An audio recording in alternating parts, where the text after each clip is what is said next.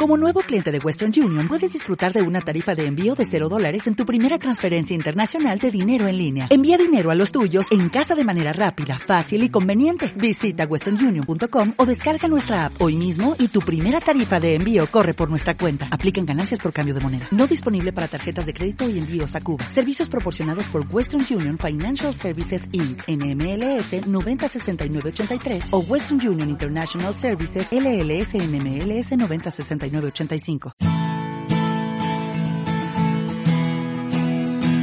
Radio Claret América presenta Amar, Vivir y Sentir, un espacio radiofónico dedicado a las emociones y efectos, donde sentirás y experimentarás un universo de sensaciones. Demos la bienvenida al conductor, el licenciado Rafael Salomón. Iniciamos.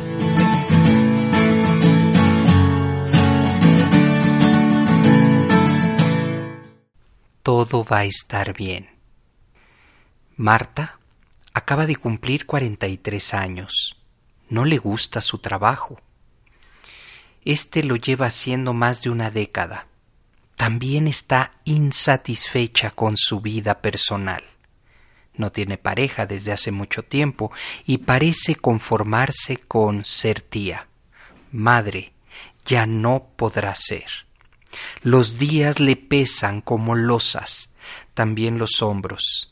Sin desayunar, recorre con dificultad el camino hacia la empresa donde trabaja como administrativa.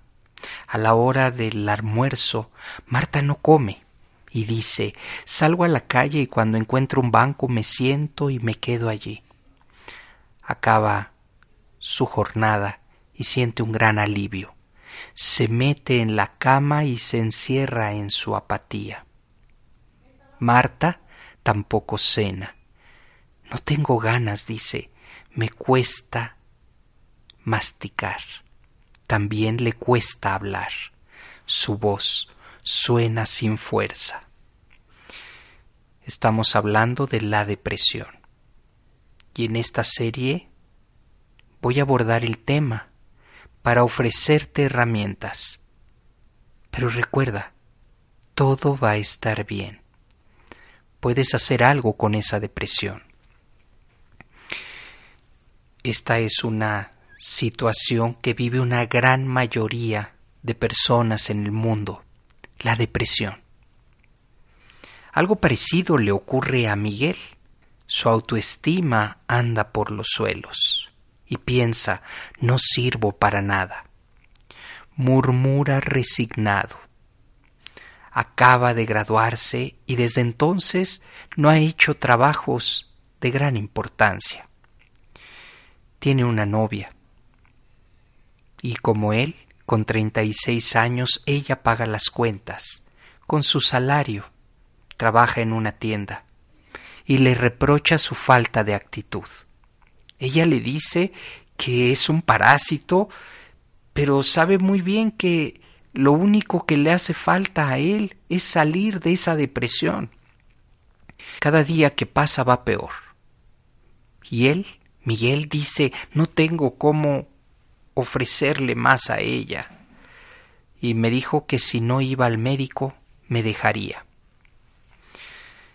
Ni Marta, ni Miguel, ni Luis, ni Carlos quieren ir al doctor.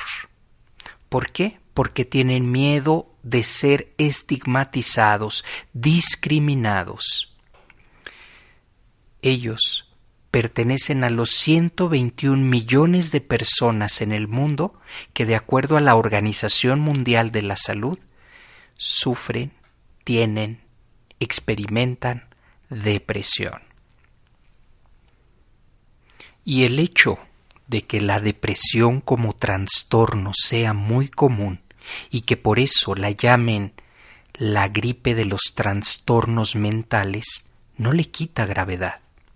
Suele afectar a todos y en todos los aspectos de la vida y conlleva cambios en su forma de sentir y por supuesto de apreciar y vivir la vida, de comportarse. Incluso puede causar enfermedades y cambios físicos importantes, como pueden ser problemas de sueño, de alimentación, de fatiga, tristeza, pérdida de interés y apatía. Estas son las tres características fundamentales que definen la depresión. Tristeza, pérdida de interés y apatía. Constantemente te sientes desgraciado, desanimado, con ganas de llorar. Sientes que la vida no merece la pena. Pierdes el interés por todo y la capacidad de disfrutar. Literalmente, te vuelves pasivo, apático, dejas de salir y muchas veces hasta de ir a trabajar. Reduces tu actividad sexual, el deseo y hasta tus movimientos se ralentizan, pierdes energía. Los motivos que llevan a una persona a disminuir su estado de ánimo, a rechazar la idea de buscar ayuda, pueden ser muchísimos. Uno de ellos es el temor a ser marcado por los demás. Sin embargo, suele ser una constante en los testimonios de personas con depresión, que existe el miedo a ser calificado como enfermo mental. Alguien que ha estado sufriendo no tiene por qué ser un enfermo mental. Hay que ir a un especialista, muchas veces vencidos por la ahogante depresión que se vuelve tan crónica, estos pacientes siguen temiendo a la discriminación y al estereotipo, procuran cuidadosamente ocultar que frecuentan consultas con psiquiatras o psicoterapeutas. Dice Javier que ha vivido en su propia piel la depresión. Muchas personas suelen ridiculizarme dicen que no tienen tiempo para estar deprimidas y que los deprimidos en realidad pues son cobardes. Hace un tiempo, con treinta años, Javier tocó fondo tras acabar la relación con su novia. No podría haber estado más perdido de lo que estuve. Trabajaba en producción y un día decidió quedarse por la noche en la oficina solo me dieron unas ganas de llorar tan fuerte que me sentí ahogado. Me caí al, suelo desmayado. Perdí doce kilos en cuatro meses. Fue a un psiquiatra, animado por sus amigos más íntimos. Su diagnóstico fue distimia, depresión crónica. Y el psiquiatra le dijo que su caso era en la causa los factores externos ya que siempre tuvo un carácter muy melancólico. En la época de la escuela podría estar durante horas sentado en un sillón abstraído. De tal manera que la historia de Javier cae en una depresión como la historia de Marta o de Miguel. Cerca del 10% de la población mundial sufre depresión y de ese 10% menos de la mitad buscan ayuda empiezan a tener problemas para dormir. Javier cuenta que no conseguía dormir más de cuatro horas y a veces pasaba noches enteras sin pegar ojo. Era una situación muy intensa y paralizante a la vez. Entró en una marea de pensamientos negativos y tenía miedo a todo, perderlo todo, perder su trabajo y, por supuesto, acabó rompiendo con su novia en su trabajo no le renovaron el contrato. Y las personas depresivas es una constante los pensamientos pesimistas pero al máximo. Estas personas que viven con depresión se sienten inútiles. El mundo les parece un lugar que no tiene sentido. El mundo se vuelve algo hostil ven negativo lo que a uno le ocurre y ven negativo el futuro, no son capaces de ver la posibilidad de que eso cambie de alguna manera. Otro pensamiento común es el de el suicidio. Pensar que los demás estarían mejor si se muriera. Se sienten como un estorbo. Esto es importante porque las personas quienes tienen depresión es importante vayan dando pasos pequeños, pequeños logros, y que en algún momento hay que tener herramientas importantes. ¿Para qué? Para poder salir. Primero es reconocer cómo te sientes, cómo te encuentras en este momento. Hoy aquí, en este espacio, quiero decirte, todo va a estar bien. Tienes que confiar. Cada año, cerca de un millón de personas atentan contra su vida y entre el 10 y 20 millones que lo intentan, solo un poco más de la mitad lo logran. ¿Y por qué razón? Porque están deprimidos. Hoy vale la pena que si llegaste a este espacio, si conoces a alguien que está viviendo en depresión, ten mucho cuidado y no lo tomes a la ligera. Realmente estamos hablando de un problema muy serio de salud. ¿Por qué? porque además de la irritabilidad, la vulnerabilidad y la dificultad para relacionarse con otras personas, si te lo contaron que están deprimidas, ese es una señal muy importante.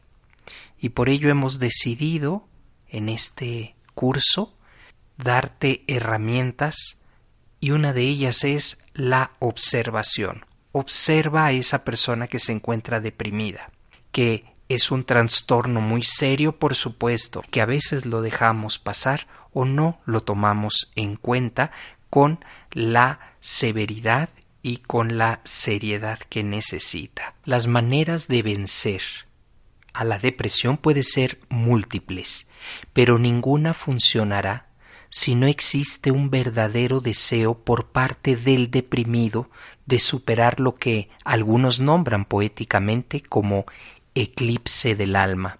Para pedir ayuda hay que sentir que lo que le pasa a uno le sobrepasa. Se trata de afrontar la depresión, sacar energía de donde no la hay y hacer justo todo lo contrario de lo que nos mande el cuerpo. Parece sencillo visto desde fuera, pero no lo es. Todo va a estar bien. Una emoción puede tener variaciones, ser profunda o ser momentánea. Hacemos una pausa en amar, vivir y sentir.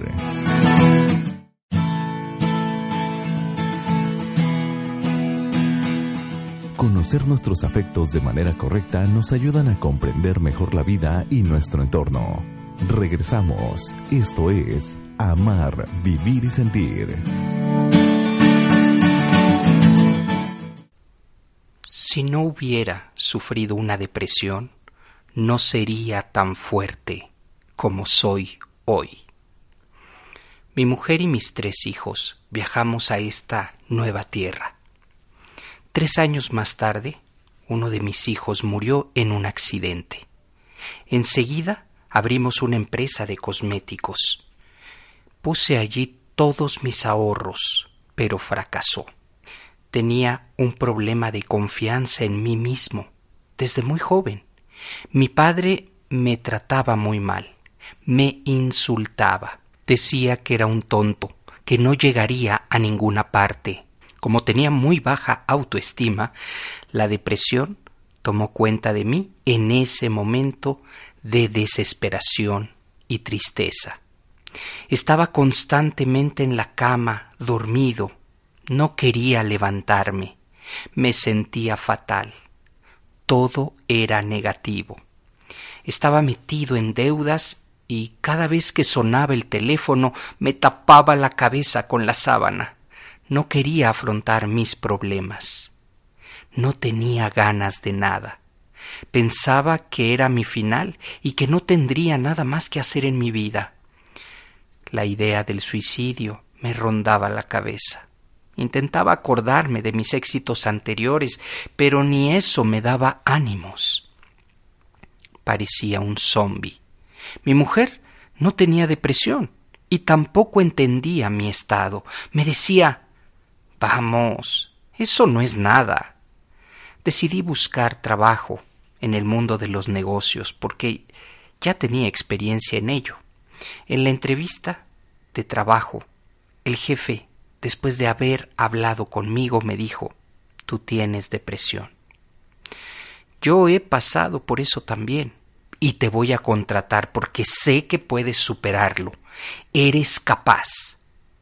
Eso me dio ánimo para salir adelante y he aprendido que solo se sale de una depresión si se quiere salir.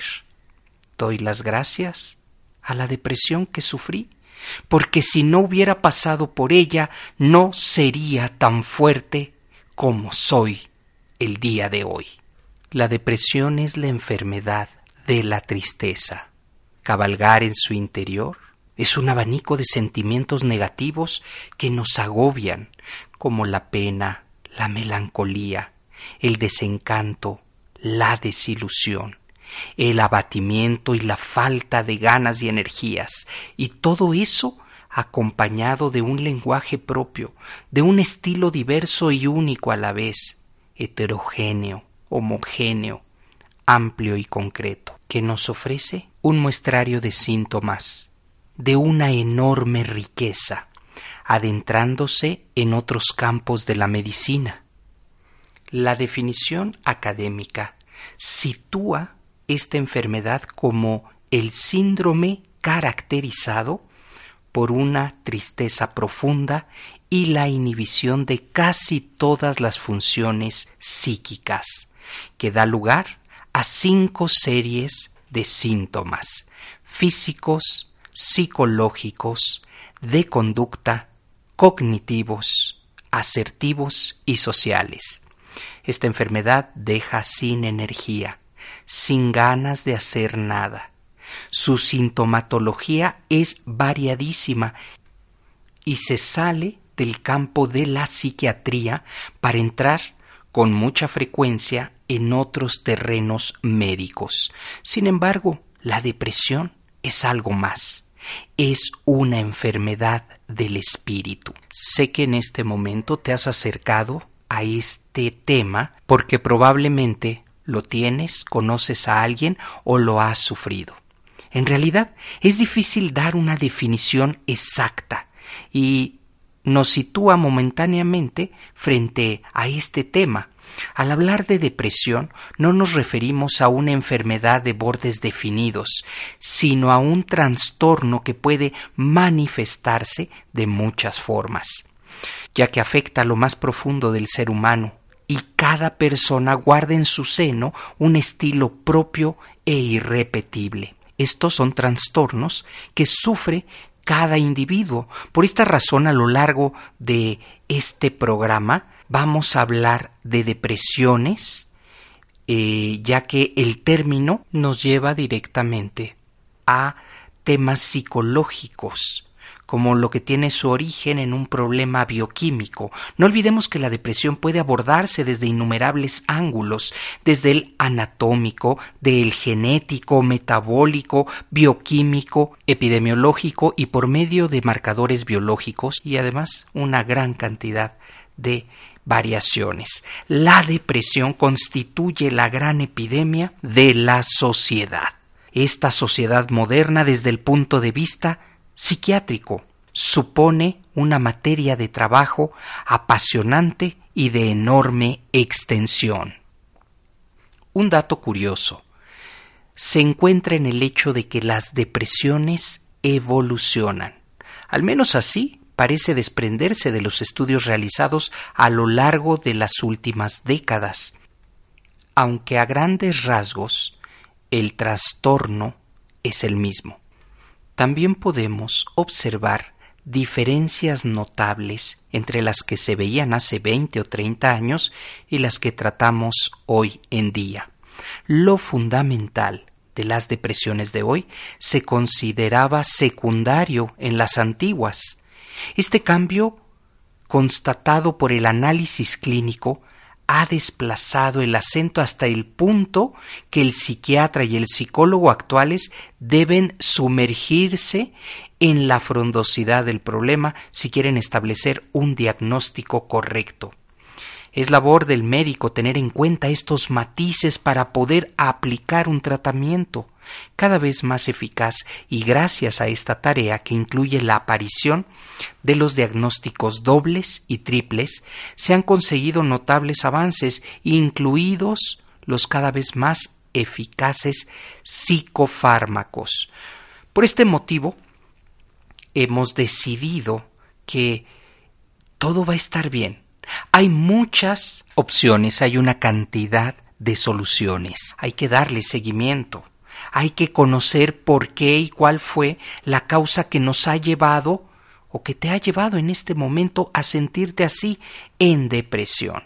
Las depresiones afectan en nuestros días a millones de personas en todo el mundo. A veces aparecen a causa de desórdenes bioquímicos y otras son debidas a motivos psicológicos, desde graves traumas de la vida a un sumario de frustraciones diversas que forman un mosaico negativo de factores. No es lo mismo la tristeza justificada por la muerte de un ser querido, por un revés de fortuna, un suspenso en alguna materia o por una ruptura afectiva que aquella tristeza sin motivo, que viene de pronto y se instala en el primer plano, y se abre paso y recorre todos los aspectos de nuestra personalidad, de tal forma que la depresión tiene muchos matices, y en esta tristeza es enorme. Aquí vas a encontrar una guía para darte cuenta que hay salida hay solución. Algunas situaciones no aplican para todos, pero estoy seguro que al escuchar este audio vas a encontrar algo. La auténtica felicidad no es un estado perfecto, sino un balance existencial positivo. Los altibajos, frustraciones, dificultades, errores, sinsabores son inevitables y en la mejor de las vidas todo esto asoma en distintas dosis y circunstancias. En nuestra mano está el saber encauzar estos fracasos y aprovecharlos como experiencia de la que debemos obtener una enseñanza. No debemos dejarnos dominar por el desánimo. Incluso en las circunstancias más difíciles debemos creer, debemos encontrar la enseñanza, mirando hacia adelante con una esperanza en el porvenir. Te compartiré la historia de María Luisa quien dice mi éxito haber triunfado sobre sí misma. Durante la depresión era completamente antisocial, dice ella. Me costaba no solo levantarme de la cama, sino hablar, comunicarme, relacionarme. Lo que tenía era miedo y vergüenza. Miedo a la depresión y vergüenza de mostrarla. Tal vez la muerte de mi padre desencadenó en mí un inconformismo total por no saber distinguir muy bien quién era yo de verdad y quién era aquella que se mostraba en público porque soy actriz. En estos periodos, de repente vivía como en dos lugares, explotaba mi cerebro, mostraba una alegría y después, interiormente, estaba en una depresión. Fue una depresión crónica donde comencé a tomar pastillas, tal vez drogas recreativas, y todo lo que yo pensaba que me podría ayudar a salir de la depresión. Tenía que llegar a este pozo para poder haber triunfado por sí misma. Todo se fue aclarando poco a poco. Desde hace cinco años he vuelto a resurgir. Me ha ayudado muchísimo pensar y tener seguridad en mí, los ejercicios físicos y por supuesto la religión, la cual me ayuda muchísimo a seguir. Por eso hoy mi éxito fue haber triunfado sobre mí misma. Todo va a estar bien. Así es como damos terminado el programa dedicado a las emociones y afectos. Amar, vivir y sentir. El lugar donde encontrarás la compañía para afrontar la vida. Esperamos nos escuches en la próxima transmisión. Aquí, en Radio Claret América.